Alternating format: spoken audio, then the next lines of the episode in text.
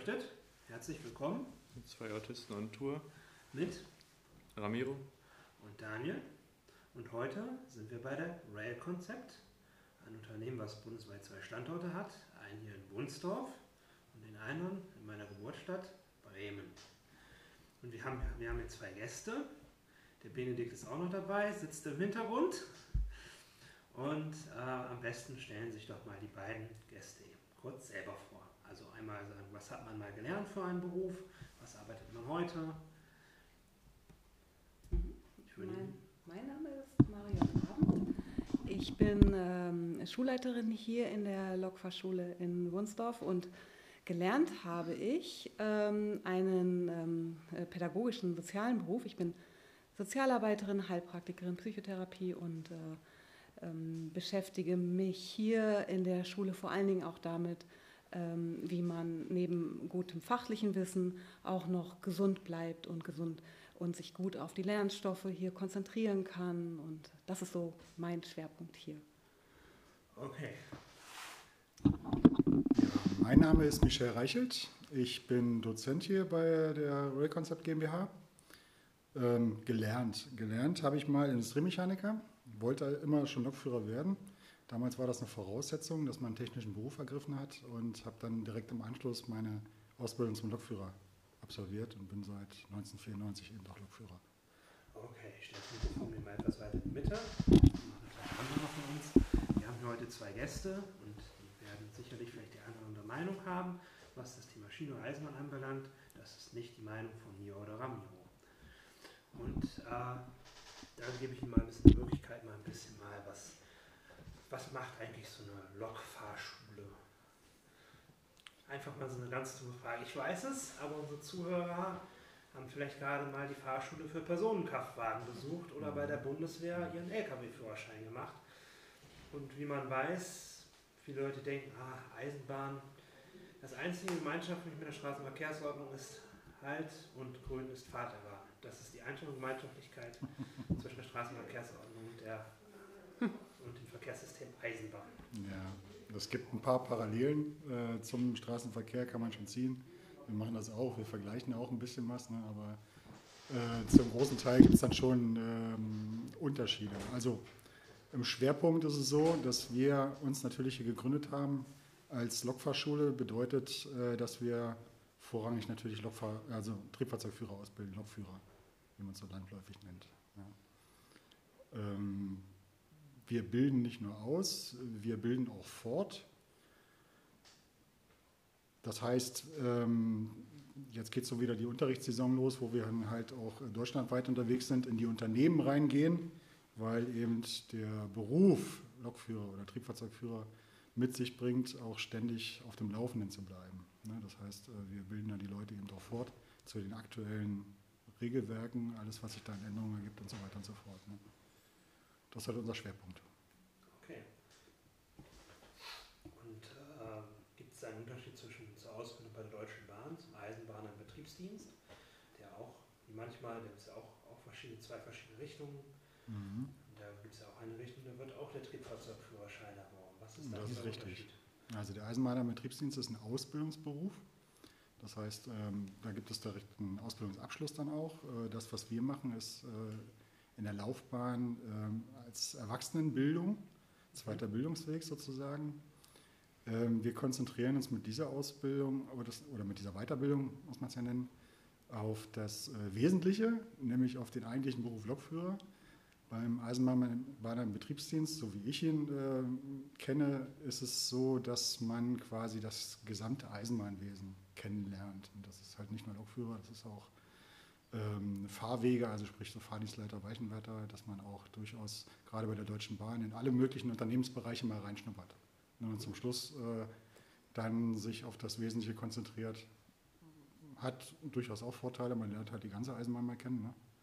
Und äh, wir machen halt die Kurzvariante wirklich nur Triebfahrzeugführer. Alles, was man dazu braucht. Wobei man zur Variante auch noch sagen kann oder ergänzen kann, dass wir ausbilden für den Personenverkehr und den Güterverkehr.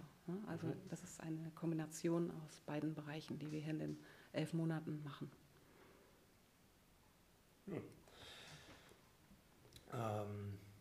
Also das heißt, wenn ich Eisenbahn im Betriebsdienst werde, dann mache ich das volle drei Jahre. Okay. Das ähm, auch durchaus Unterschiede. Es gibt manche, die melden das in zwei Jahren aus, kommt auch die nehmen und die äh, Unternehmen an, die das halt. Hm. Was sind denn so die Zugangsvoraussetzungen hier, um überhaupt hier ein, äh, ich weiß, wir haben es eben schon in einigen Broschüren schon gelesen, aber was sind denn die Grundvoraussetzungen, die man mitbringen sollte? Alter, medizinische Eignung, mhm. Schulbildung, also Mindestalter ist äh, 20, wobei 21, äh, man 21 Jahre alt sein muss, ähm, äh, um den Triebfahrzeugführerschein zu erwerben. Mhm. Ähm, dann muss man eine Tauglichkeit vorweisen können, das heißt, man muss gesund sein, körperlich gesund sein und äh, seelisch gesund sein. Ähm, das heißt, man muss zum Beispiel, äh, die Sehfähigkeit muss da sein, ne? man darf keine Rot-Grün-Schwäche haben, die Hörfähigkeit. Also ähm, dann geht es auch darum, ähm, ja, im, im seelischen Bereich, also eine gute Reaktionsfähigkeit zu zeigen. Also im Grunde all das, was man als ähm, Triebfahrzeugführer später braucht, ähm, dass man über diese Fähigkeiten eben verfügt. Ne? Denn dieser Beruf ist ja mit sehr vielen verschiedenen äh, Herausforderungen auch ähm, ähm, ausgestattet, sodass man da ein breites Spektrum abdecken muss. Mhm. Gerade die Richtung psychische Eignung ist dann auch äh, der Schwerpunkt äh, dahingehend, nicht, dass man alles beisammen hat, sondern eher die Richtung, wie reagiert man auf Belastung. Ne? Dass das äh, halt ein Beruf ist, wo ich wirklich über ähm, Tag lang dann 100 Prozent bei der Sache sein muss. Ne? Und dass dann durchaus auch mal außergewöhnliche Sachen passieren, die nicht so ähm, täglich äh, passieren, Gott sei Dank. Ne? Aber Gott sei Dank haben wir also bei der Eisenbahn mehr Regelbetrieb, nennt sich das. Also es läuft halt geradeaus, ne? so wie es laufen soll. Aber hin und wieder gibt es halt auch ein paar Ausreißer, wo dann mal ein bisschen was schief geht. Ne? Und da muss man halt entsprechend gut reagieren können. Das geht nicht, wenn ich kopflos werde. Also ich muss mich mhm. dann schon konzentrieren können, zur Ruhe kommen mhm. und dann handeln, abarbeiten. Okay, das heißt, ich muss auch, äh, ich muss auch muss natürlich so, so fit sein, dass ich auch gewisse Belastung auch aushalte. Richtig. Weil es ist ja nicht mal nicht einfach. Man hat ja oft auch das, dass ich mal, ja, da gibt es eine gute Nachbetreuung, das machen inzwischen noch viele EVUs, Deutsche Bahn bietet das auch an, wenn es zum Beispiel zu einem Schaden mit Personen oder ich weiß nicht, wie das Unfall, Unfall mit Personenschaden, wie man es auch gerne mal sagte, kommt. Das ist auch gute Nachbetreuung, aber ist nicht ganz so einfach. Das ist schon die heftigste Belastung, glaube ich, für so ich weiß nicht, ob Sie es in dem Nebenraum hier bei uns gesehen haben. Wir haben das auch ein bisschen bildlich dargestellt, aber bei uns in der Ausbildung äh, gehen wir auch präventiv auf dieses Thema ein. Das heißt, es geht uns nicht nur um eine gute Nachversorgung, sondern auch darum, dass ein Lokführer im Vorfeld sich mit diesen ähm, sehr, sehr schwierigen, belastenden Themen auch beschäftigt und mhm. ähm, individuell ähm, erarbeiten kann, beziehungsweise hier in der Gruppe, wir machen das zusammen im Kurs äh, oder auch im Einzelcoaching, ähm, sich mit ähm, ja, der Möglichkeiten im gesunden Umgang mit Schienensuizid, im gesunden Umgang mit Personenunfall, seelische Erste Hil Hilfe mhm. für ihn also oder für sie direkt vor Ort, ja? also ganz unabhängig von, von diesem Managementsystem. Mhm. Weil gerade Lokführer nicht unbedingt zu der Personengruppe gehören, die ähm, ja einfach äh, ja, öfter mal gerne so äh, zum Psychologen gehen, sondern ähm, da auch schauen, was ist selbst im Vorfeld schon möglich und äh, um auf diese, auf diese Situation angemessen zu reagieren. Und wir machen das hier sehr aktiv und kreativ und sehr, sehr wichtig. Also man ist in so einer Situation ja auch ähm, bisschen gefangen und allein gelassen, weil man halt über einen längeren Zeitraum dann, muss ja nicht unbedingt ein Personenfall sein, ähm, dann wirklich allein vor Ort ist. Ja, und äh, wir versuchen halt mit, dieser, mit diesem Coaching, dass die Leute dann für sich auch ein bisschen handlungsfähig bleiben. Ne? Und ähm, dass sie nicht dann irgendwie, na, wie soll ich das nennen?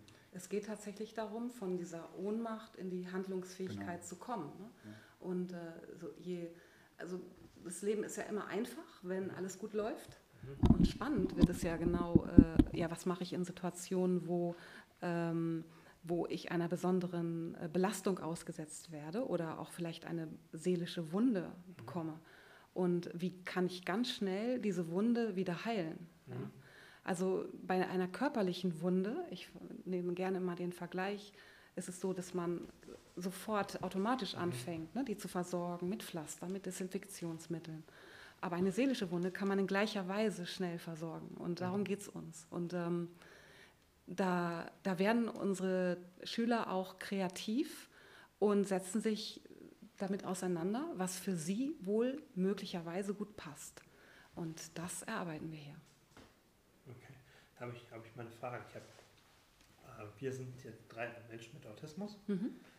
Gibt es grundsätzlich Kriterien, wo das Eisenbahnbundesamt, das ist ja die höchste Behörde für die Eisenbahn in Deutschland, die auch wahrscheinlich auch, da auch mit den Zulassungsbedingungen auch ein bisschen was umsteht, gibt es da irgendwelche Einschränkungen, wo das Eisenbahnbundesamt sagt, dieses Bild der Behinderung bitte nicht? Oder äh, grundsätzlich sagt die, die Leute müssen werden einzeln angeguckt von Psychologen mit Hilfe von Tests, Multiple-Choice-Tests und sowas. Also, mhm. also diese, das, äh, der Bereich Autismus ist ja ein sehr breites Spektrum. Ne? Also, und deswegen ist diese Diagnose allein nicht äh, ausschlaggebend. Ja? Okay. Also auch da müsste man äh, individuell gucken und ähm, auch da muss man sich eben den medizinischen Test unterziehen und von mhm. denen ist das eben abhängig. Was ja auch im Prinzip ganz gut ist, weil ähm, teilweise ist ja, wenn ich jetzt, also das Beispiel Autismus, ist es ja auch gar nicht so, dass bei jedem wirklich die Diagnose so diagnostiziert worden ist. Ja? Also ne, gerade, es gibt ja auch Menschen mit Autismus, die irgendwann im späten Erwachsenenalter erst diese Diagnose bekommen und vielleicht die Ausbildung zum Lokführer gemacht haben und das gar nicht wissen. Ne? Also das gibt es leider sehr, sehr häufig, mhm. was ich mal kurz einwenden muss. Äh, die Diagnosekriterien sind erst ein und sind erst Mitte der 90er Jahre von der WHO so ja. wirklich einheitlich standardisiert aufgenommen worden. Deshalb hat man das bei mir erst festgestellt, als ich 25 war. Und bei dir, Ramiro, wie alt warst du da? Drei Jahre. War drei Jahre alt. Also das okay. war schon in den 2000ern. Mhm. Das hängt dann auch davon ab, wie sensibel dann Erzieher, Pädagogen, die mit einem im Alter zusammenarbeiten und mhm. vor allem auch wie inwieweit sich die eigenen Eltern damit auseinandersetzen und dann ja. halt das Kind ist so nicht normal und dann wird meistens dann guckt, ob irgendwo Hilfe ist. Bei mir hat man es auch mal gemerkt, ich brauche mal hier und da Hilfe, aber es kam diese wirklich einer auf den Begriff Autismus. Mhm. Ja, und das ist eben halt so, das merken dann die Leute, also man kann theoretisch somit auch in den Polizeiberuf reinrutschen. Gibt es auch eine aus NRW, die hat das dann sehr, sehr gefordert die kam zu Anfang damit noch rechts und dann gab es Veränderungen und das war dann sehr, sehr fordernd. Und dann auch erst im Erwachsenenalter die Diagnose Autismus gestellt. Das ist eben halt, wie sie mal sagt, man kann da so reinrutschen und dann erwirbt man sie später, obwohl sie eigentlich von Anfang an vorliegt. Also das heißt, sobald man die Verschmelzung von Eizelle und Samenkorn abgeschlossen ist, das entschieden wir uns, welche Gene aktiv sind oder nicht, dann hat man es eigentlich. Mhm. Ja. Mhm. Also das heißt, jemand mit Autismus wie uns könnte, müsste durchsetzen, müsste ganz normale Tests durchlaufen, die Richtig. Das mhm. wird ja auch wiederholt stattfinden. Wir müssen alle drei Jahre zur, zur Untersuchung halt auch. Und ähm, wenn dann schon zum Beispiel, auch wenn das bekannt wäre dann von Anfang an, dass eben Autismus da ist, dass würde trotzdem die Möglichkeit bestehen, auch Führer zu werden oder Führerin. Ähm, dann hat man diesen Marker ja beim Arzt auch schon vorgemerkt und das halt auch überwacht. Ne? Und äh, ich denke mal, dass das trotzdem im Laufe dann auch bei späteren Untersuchungen durchaus Möglichkeiten gibt, sowas dann, falls sich da Veränderungen ergeben, ähm, auch festzustellen. Ich weiß jetzt nicht hundertprozentig, wie untersucht werden muss, das ist nicht unser Metier. Ne? Das, das machen dann da haben die Ärzte eine entsprechende Qualifikation. Das machen dann speziell Fachärzte. Das sind das dann wahrscheinlich Zusammenspiel aus Allgemeinmedizin und Psychiatern, die auf diese. Es gibt ein Regelwerk für sowas, wie das alles, äh, wie diese Eingangsuntersuchungen stattfinden müssen und so. Da müssen die sich halt halten. Da qualifizieren sich die Ärzte speziell dafür. Das darf nicht jeder Arzt machen. Es gibt eine, eine Liste für Ärzte, die auch diese Eingangsuntersuchung für eben Lokführer machen dürfen. Die liegt beim EBA, beim Eisenbahnbundesamt dann aus. Also die kann man auch im Internet, Führerscheinstelle, kann man die nachprüfen. Kann man sich sogar den Triebfahrzeugführerschein ein Muster davon angucken. Wenn man es mal sieht, das ist fast genauso ja, das Automat wie der normale Pkw-Führerschein genau. und der LKW-Führerschein. Ja, bis auf das Immatrikulfahrzeugführerschein. Und man darf auch nicht vergessen, man erwirbt nur, wenn man hier in Deutschland eine Erstausbildung macht, erwirbt man nur für Deutschland. Damit darfst du nicht nach Frankreich rein. Da musst du extra noch Zusatzqualifikation, Sprache aufnehmen. Ich weiß nicht, hatten wir das, welche Sprache, wo das hier ist? Äh, also vorgegeben also ist tatsächlich nur B1, ja. ähm, wobei auch das für uns kein Kriterium ist. Also das heißt nicht, dass jemand, der mit B1 hier sich äh, für die Ausbildung interessiert, dass er auch hier bei uns starten kann, weil wir im Vorfeld auch einen Eignungstest machen. Ja. Und wir ähm, auch B2 ist nicht unbedingt ein Ausschlagkriterium. Wichtig ist, dass man, dass man das, was wir hier äh, äh, behandeln, dass man auch, ja, dass man das Sprachverständnis hat, das Textverständnis hat, ne, dass man ähm, sprechen kann und dass wir hier auch mit diesen Fachbegriffen später umgehen können. Also, und, es geht ja äh, vorrangig darum, dass man halt das, was wir hier äh, ausbilden, versteht. Ne? Ich kann natürlich hingehen, kann alles auswendig lernen. Das nützt mir aber nichts. Ne? Zum Schluss bin ich irgendwo alleine auf einer Lok, muss Entscheidungen fällen und äh, das, was ich auswendig gelernt habe, da bleibt ein Teil von haften, der Rest geht verloren. Wenn ich es verstanden habe, dann habe ich das auf Dauer auch verstanden. Mhm. Und dazu muss ich dann halt auch ein bisschen äh, Sprachverständnis zum Beispiel haben. Okay. Mhm. Das ist also sehr, sehr wichtig. Ja, absolut. Also gerade die Sprache, die Kommunikation ist eine ganz, ganz wichtige Sache, die wir hier auch im, im Unterricht, in den Trainings ähm, durchspielen, üben, an den Simulatoren. Ne? Ja, es gibt viel Kommunikation auf verschiedenen Ebenen halt. Ne? Es gibt sie verbal, also per, per Sprache durchaus, dass wir halt auch äh, uns mit einem Funny Setter, der uns also Signale stellt zum Beispiel, ne? oder äh, mit anderen Personen, Mitarbeitergruppen ähm, auch mal per Sprache verständigen müssen. Es gibt äh, andere Ebenen der Kommunikation über Signale halt, ne? dass mir da was übermittelt wird. Breites Spektrum. Das heißt, bräuchte dann wahrscheinlich die Zulassung fürs Österreichische und jetzt haben wir, bräuchte ich keine B1. Kenntnisse in Deutsch? Oder? Das weiß ich nicht. Ähm ja, aber es ist eigentlich im Grunde genommen, ist, ist, ist, ist das österreichische Deutsch sehr, sehr stark verwandt mit dem. Der Führerschein selber ist ein europäischer Führerschein. Okay. Das heißt, Sie können die Ausbildung hier in Deutschland machen, um den Führerschein zu bekommen. Das dauert in der Regel so 14 Tage und dann eine Prüfung hinten dran und dann haben Sie einen Führerschein.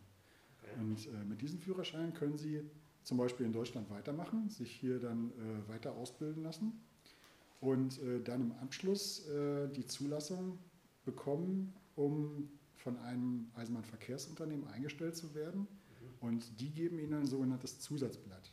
Und der Führerschein mit diesem Zusatzblatt ist die Erlaubnis, dass sie auch selbstständig fahren dürfen. Der Führerschein alleine nützt ihnen erstmal nichts. Der Führerschein, die Ausbildung zum Führerschein ist eine ganz allgemeine Ausbildung. Da gibt es Vorgaben vom Eisenbahnbundesamt, nach denen wir uns richten, was wir dann als Inhalte vermitteln müssen. Ne? Dann gibt es eine Prüfung dazu und dann hat man sein, sein blaues Kärtchen für den Führerschein. Mit diesem Kärtchen können Sie dann gehen, können sagen, ach, ich wandere aus nach Holland oder eben nach Österreich, ne, äh, wo dieser Führerschein genauso anerkannt wird und dann mache ich eben eine Ausbildung dort und dann kann ich da Lok fahren. Ne, aber dann brauche ich für hier, für Deutschland, brauche ich dann wieder eine zusätzliche Ausbildung. Das also geht dann immer so weiter. Ne. Es gibt ja auch äh, die Möglichkeit, dass ich zum Beispiel von Deutschland aus über den Grenzverkehr fahre, entweder kleiner Grenzverkehr, das heißt bis kurz hinter die Grenze. Ne? gibt auch die Möglichkeit, dass ich wirklich bis äh, in das Nachbarland hineinfahren kann. Ne? Dann muss die Ausbildung ein bisschen umfangreicher sein. Auch sprachlich und so gibt es dann diverse Zusatzbausteine, die ich dann erlernen muss. Das ist, ja das, was im, halt im Gegensatz zum Pilotenführerschein, da muss man eigentlich, ja, da wird durchaus schon auch qualifiziert, das ist als einheitlicher Standard. Aber da muss es auch zum Beispiel sehr, sehr viel Englisch vermögen. Und das darf man nicht vergessen, bei der Eisenbahn ist teilweise noch Nationalsprache.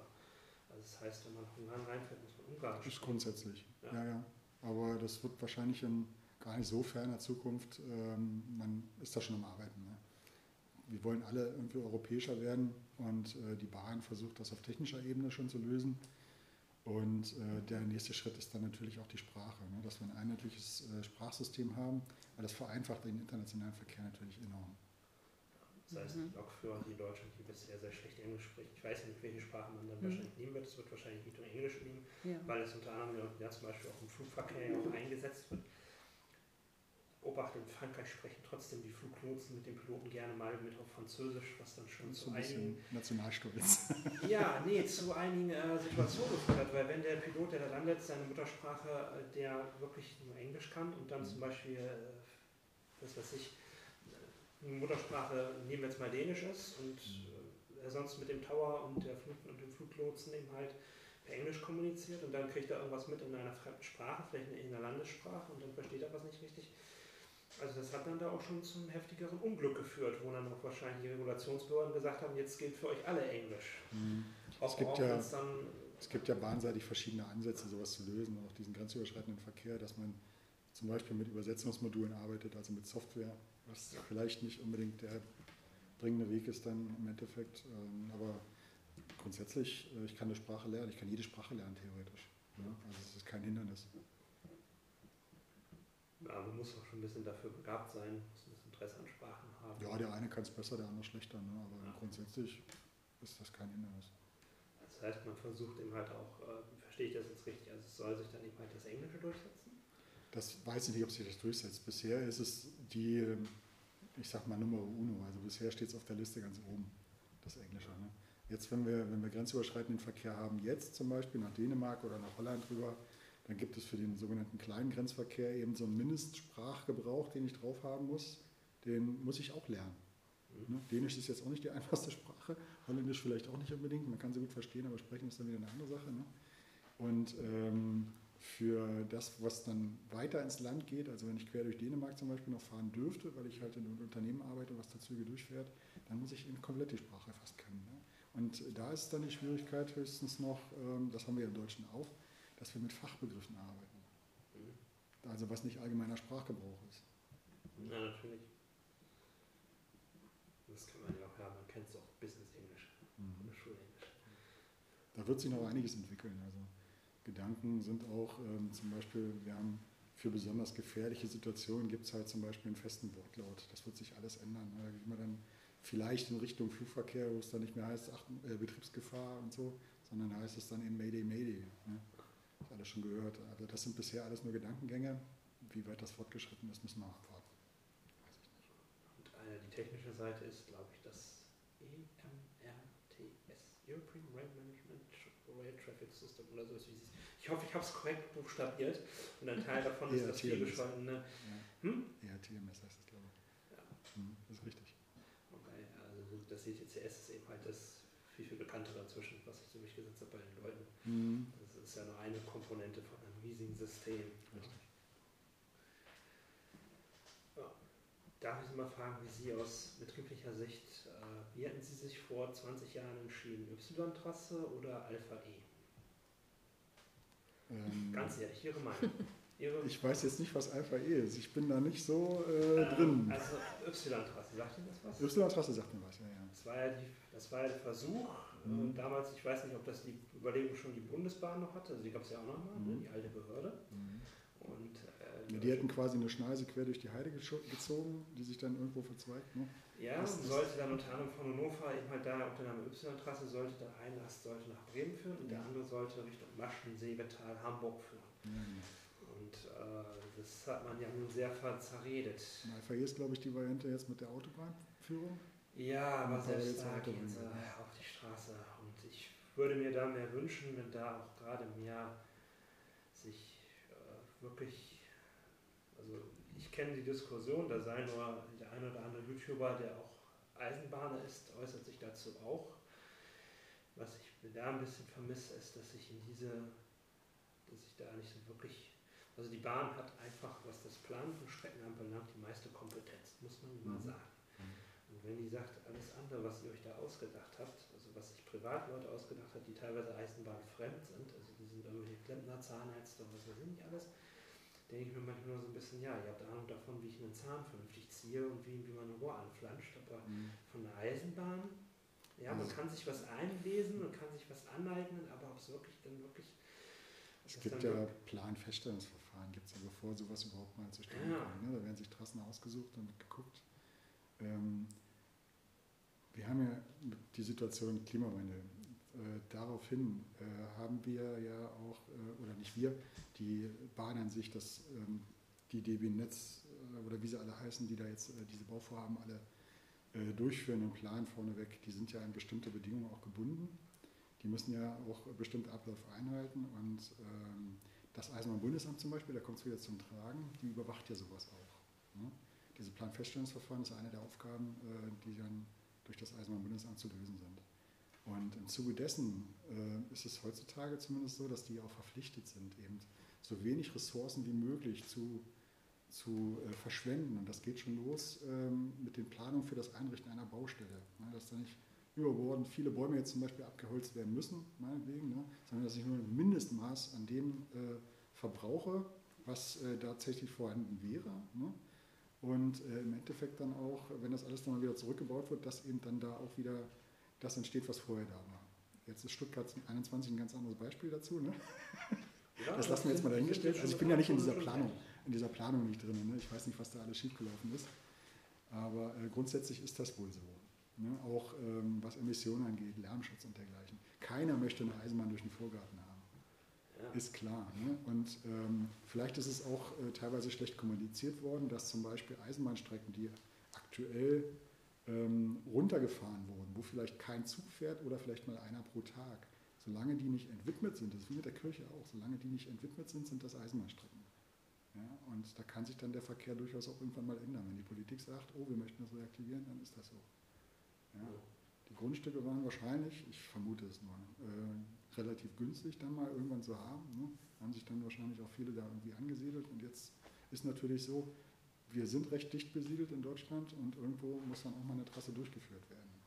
Ne? Das geht nicht überall, sehe ich ein. Und quer durch die Heide ist vielleicht auch nicht unbedingt die richtige Lösung. Also ich persönlich, wenn ich die direkte Frage kriege, ich würde auch lieber eine Trasse, glaube ich, eher eine Autobahn langlegen. Ja, aber selbst da gibt es ja bereits schon wieder Streit. Ja, das Das ist leider. ist halt ja schon, wo ich mir dann nur so denke, ja, Und das sind alles Prozesse, die dauern so lange. China haben die Anfang der 2000er beschlossen, wir brauchen Hochgeschwindigkeitsstrecken. Die haben es einfach die letzten 20 Jahre haben die Hochgeschwindigkeitsnetz an der Ostküste, ich glaube, an der Westküste von China großgezogen. Da staunte selbst das, äh, selbst das EU-Mitglied Spanien, das steht das in den Schatten, die fast im selben Zeitraum auch einiges an Hochgeschwindigkeitsstrecken, da natürlich nicht auf 1435 mm, sondern auf iberischer Breitspur es gemacht haben. Aber die haben es gemacht. Chinesen haben das wirklich in einem Rekordtempo hochgezogen, zu einem Drittel der Kosten, die wir hier sonst haben. Ja, sind aber auch andere Strukturen da, muss Ja. man ja sehen. Ne? Ja. Lange nicht so dicht besiedelt und ähm, Arbeitskraft und sowas kostet ja auch nicht das, was es bei uns kostet. Davon mal abgesehen ist sie da, die Arbeitskraft, bei uns ja nicht. Aktuell zumindest. Ja, man merkt es in vielen Bereichen, Fachkräftemangel. Aber für mich ist das ein bisschen selber gemacht, wenn ich das mal so ehrlich sagen darf. Also Fachkräftemangel, es hängt ja mal so mit der Politik zusammen, wenn, wenn man merkt, okay, man hat noch viele Leute, die noch sind und dann denken dann mal, ja, wir müssen erst in 20 Jahren, das überlasse ich, das überlasse ich dem Management in 20 Jahren. Der hat meiner Meinung nach nicht wirklich verstanden, dass es sinnvoller ist, nicht 100% seines Personals zu haben, sondern lieber 120%. ist ein bisschen Überkapazität, ein bisschen viel Kapazität an Personal, was man hat, aber man ist besser gerüstet auf Krisen und auf äh, erhöhten Personalausfall durch, durch jetzt Corona-Krise oder sei es durch äh, andere strukturelle Krisen. Aber das ist immer so eine Sache. Also es, sagen wir es mal so, in Deutschland werden gerne Fahrkartenschalter dicht gemacht. In, äh, oder zum Beispiel in Hotels wird es auch gerne gespart. In Deutschland hat man sagt, ja, es muss kosteneffizient sein. Wenn man sich mal nach Japan geht, über die Pünktlichkeit kann man nicht mit Deutschland nicht vergleichen, was da dann passiert, was dann der Zugführer machen muss, wenn es nur 30 Sekunden sind. In Deutschland sagt man, ja, fünf Minuten, da kannst du noch abfahren, dann erzählst du den Leuten das erst und entschuldigst dich. In Japan ist es wirklich so, da entschuldigen die sich bereits schon nach bei 30 Sekunden Verspätung. Eine Unmöglichkeit in Deutschland. Die rechnen auch ständig mit. Hm? Die Verspätung rechnen die auch ständig mit, damit sie Ja. wissen, wie schnell sie fahren müssen, um diese Verspätung wieder rauszuholen.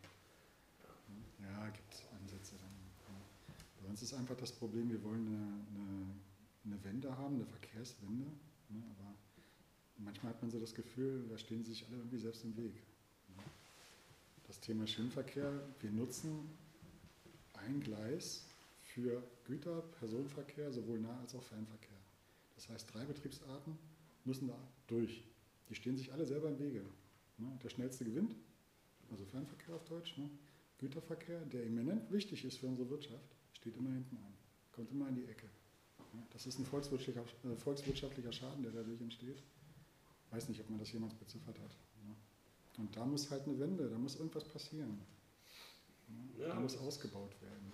Das ist ja auch, allein das ist ja schon schwierig. Also wenn man sich das Japan wirklich mal anguckt, da kann man, das ist dicht besiedelt und da sind, sind tatsächlich unten, da ist Güterzug, Regionalzug und dann oben kommt der Shinkansen. Das kann man sich in Deutschland überhaupt nicht so vorstellen, dass A, erstens mal Strecken übereinander gebaut werden, damit es überhaupt läuft und funktioniert. Das ist nicht überall in Japan so, aber in manchen dicht besiedelten Gegenden, da verlaufen wirklich die Trassen übereinander. Ich glaube, das liegt an der Entwicklung auch im Teil. Weil wir haben in Deutschland ja mal irgendwann mit der Länderbahn angefangen. Wir waren ja kleinstaatlich strukturiert. Ne? Wir sind ja heute auch nur eine Föderation. Und ähm, aufgrund dessen sind viele einzelne kleine Netze entstanden. Also es gibt nicht so das zentrale Netz. Frankreich zum Beispiel hat ein zentrales Hochgeschwindigkeitsnetz. Das geht alles von Paris aus strahlenförmig ins Land. Zwischendrin gibt es dann so Verzweigungen noch, ein paar kleine. Ne? Japan ist ganz genauso, wie Sie das schon gesagt haben. Ne? Es gibt eine, eine, Haupttrasse, da fährt der Shinkansen meinetwegen. Ne? Dann gibt es Nebentrassen, wo dann nicht ganz so schnell Züge fahren, Güterzüge und so weiter. Das haben wir in Deutschland ja nicht.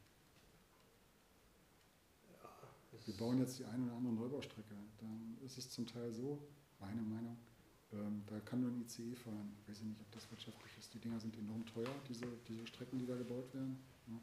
Ja. Genauso 300 km/h zu fahren, verbraucht so viel Energie. Ist das notwendig? Muss man sich auch mal überlegen.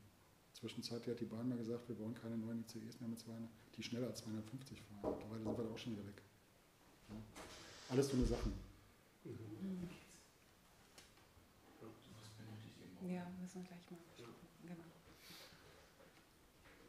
Schneide ich gleich raus, wenn da jemand. Ja. Ja. Das war es eigentlich erstmal. Dann danken wir Ihnen.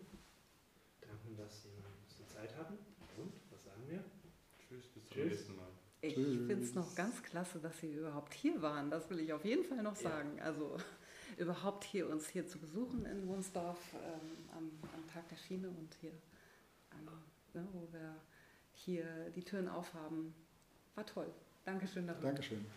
Ich danke Ihnen beiden auch, dass Sie noch mal Zeit dafür hatten, dass wir auch mal dass ein paar Fragen mal stellen kommen, noch eine in der Ausbildung. Ich weiß es mal, auch wenn es zeitlich ein bisschen begrenzt ist, aber es ist immer interessant, auch mal von Fachleuten da was zu hören. Dann danke ich Ihnen erstmal und dann sage ich auch Tschüss. Tschüss.